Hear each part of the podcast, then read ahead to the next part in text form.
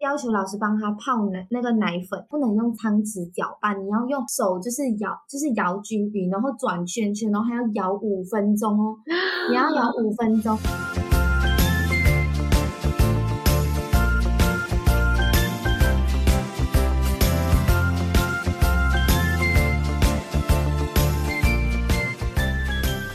Hello, ladies and gentlemen, babies and elephants，早安、午安、晚安，大家今晚假虾米。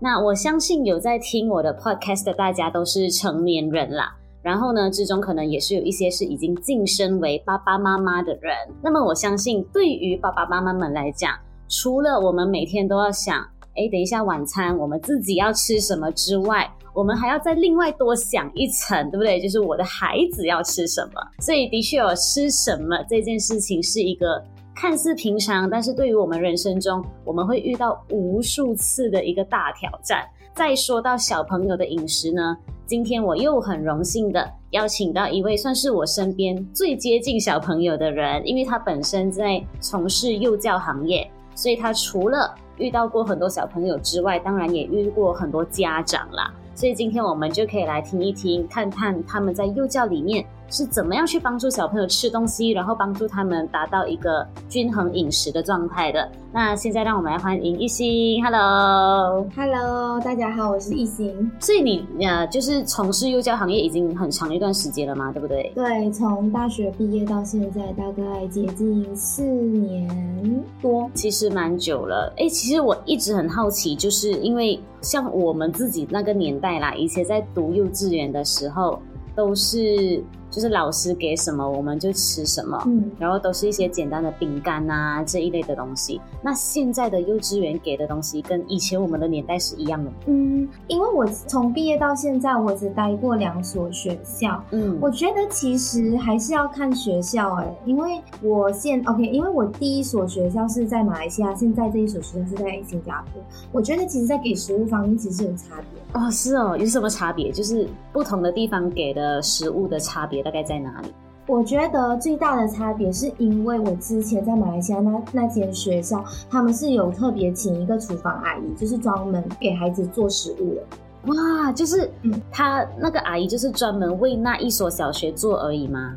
对对，也很特别耶。对，可是，在新加坡的他们就是叫外面的 food catering 的。哦，可是其实也。也应该差不多吧，因为反正都是有人在煮啊。我觉得菜色上面跟如果你要说就是健康程度来讲的话，我会觉得肯定是在学校有个阿姨煮会比较好。哦，而且阿姨是不是他们通常会比较少油少盐？而且他而且学校会要求少油少盐，可是我们叫 food catering，像现在的学校。其实基本上那个 food catering 它不是专门为小孩设计的菜单，它是那种就是啊，就是有大人也会订的那种公司之类的，所以它来的食物嗯的味道其实是蛮重口味的。哦，的确，因为尤其是我们大人就会比较喜欢重口味的东西。那如果是要迎合大部分的人需求来讲，他们就的确只可以这样子做啦。而且点心上面，我觉得差别也蛮大的，因为。现在，呃，我这间学校午餐是订 food catering，可是他们的点心是有一个师傅，他就是他会做点心，但是他的点心就是怎怎么说，就是他不是每一样都是自己做出来，就是例如可能他的点心也会有那种吃玉米碎片啊，加牛奶哦，OK，那种对之类的，那个其实你们自己老师准备就可以了吧？对对对对对对，然后没有，他也有做面包啦，但是就是我觉得是那个菜单会一成不变，就是很像。每个星期已经固定了，星期一早上就是吃，假设吃麦片粥；星期一下午就是吃玉米碎片加牛奶之类的，就是它是很固定的菜单每一周。哦，可是我觉得是我在马来西亚那间学校是比较用心在，就是孩子的饮食方面，所以他们几乎，嗯，呃，他们的菜单是每个星期制定的，它不是说很像一到五就是一直重复 repeat，对，就是吃四周这样，所以它的菜色很多变。哦，其实很不错，因为我们讲的这种叫所谓的循环菜单，就是其实 even 对我们营养师来讲也是一个很大的挑战。就是假设今天你要开菜单来讲啊，嗯，你是要一个星期循环一次，还是两个星期循环一次，还是一个月循环一次？反正你循环的那一个 period 是越长的话，其实它的挑战是越大的。是 对，但是我自己听完之后，我觉得还蛮呃还蛮开心的，就是因为我一直以为就是在呃我们这边，不管是马来西亚、新加坡都好啦，就是我一直以为幼稚园的饮食其实大家还没有到很在意，但是听完你这样子讲，我发现哎，其实还是有学校会在 care 这一块。所以当我知道这个东西之后，我个人我是觉得。还蛮开心的，因为对于小朋友来讲，如果可以从小就奠定好均衡饮食的话，其实对他们长大啊，要发病那种慢性病的几率其实也会比较低。嗯，对，所以其实是很不错的。但是你们一定也会遇过挑食的小朋友，对不对？非常常见。那怎么办？就是一一盘食物在他面前，他也没有别的东西可以做选择啊。对。呃，有很多种啊，就是现在的小孩最普遍挑食，就是菜哦，就是不吃菜哦，青菜是最常见，嗯、对，这最常见。但是我还遇过，是我觉得我我目前教学生涯最 OK，一开始我遇到第一个，我已经觉得他是我教学生涯已经算很挑食的小孩了，嗯嗯嗯。结果我还遇到第二个更夸张的，有什么故事听一下？就是 OK OK，我讲那个。嗯，我先讲那个第一个，我一开始觉得他很挑食的那个小孩，他很多食物都不吃，他不只是蔬菜，因为我们的学校之前的学校，它是有那种好像红豆汤啊，嗯，或者是什么绿豆汤之类的，就是它只要有可能是因为颜色，好像红豆汤你煮出来以后不是有点很像黑红黑红，就是是是很深，对，小孩子看起来就不是很喜欢那个颜色之类的，嗯，然后他很挑食，然后因为呃之前我的那间学校呢，他也是就是对孩子的要求是不能挑食，但是我们也不是那种很过分，就是逼他。一定要吃，就是至少你不喜欢的食物，你可以就是拿一个，你就算拿一根都可以。哦。可是你就是每个食物都一定要拿，而且在没有 COVID 之前，我们是让小孩子自己决定自己的。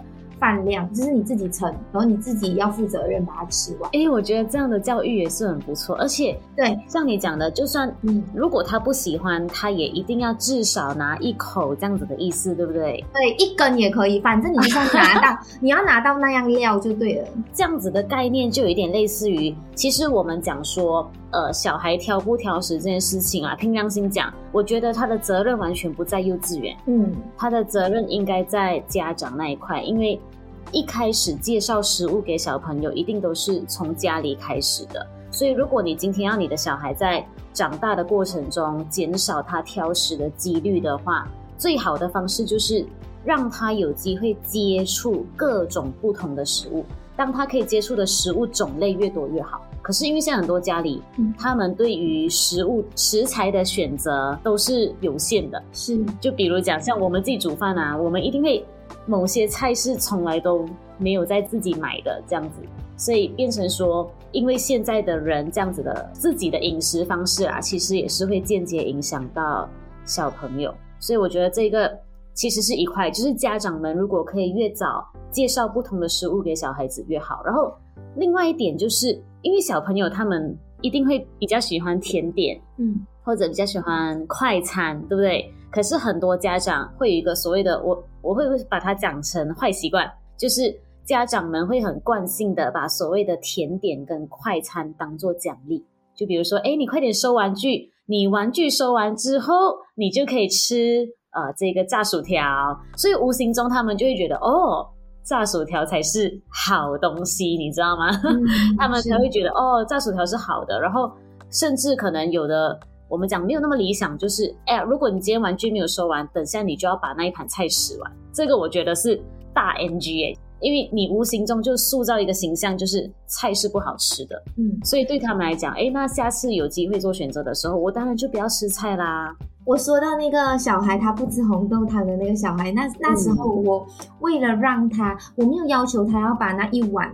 的红豆汤吃完，我只要他尝一口，嗯，就算他当一下都好，他都不愿意，他把他的嘴巴就是密着都不要都不要张开。结果你知道我跟他耗了多久吗？我跟他耗了两个小时，很夸张。可是可是你们就是很坚持，一定要他尝试一口就对了。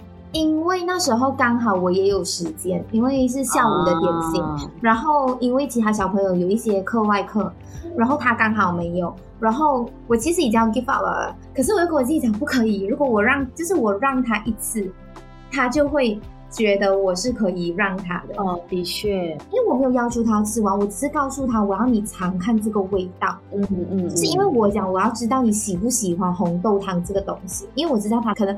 没有机会吃到还是怎么样？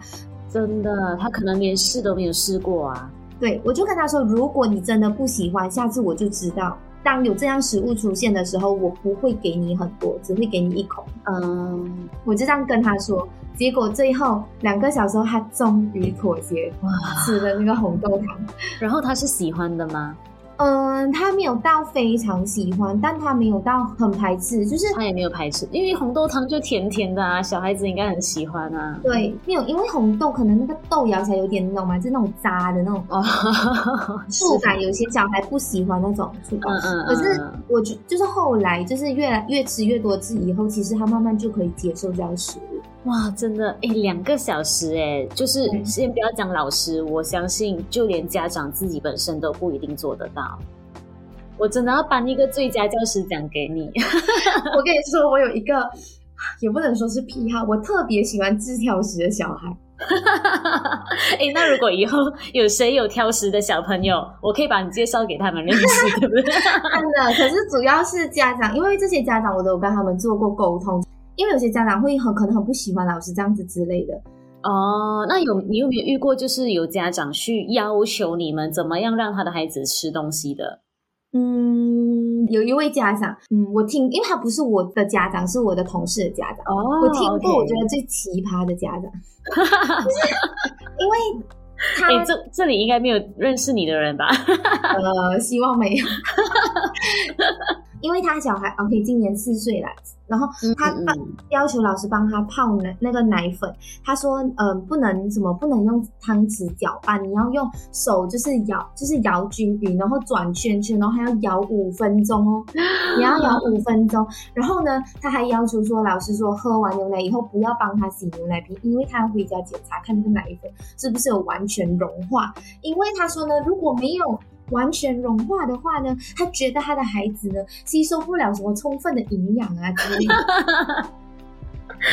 好夸张，还是非常夸张。可是这样子的家长就应该把小孩带在身边自己顾吧？对，我们就觉得他不应该把孩子送来学校，然后他还会要求什么吃一口饭要咬几下之类的。哇，就是或者是他今天吃了几口饭，他会问老师这种问题。不，的确像其实那个家长，我相信他是用心良苦啦，他要自己的小孩好，因为比如讲。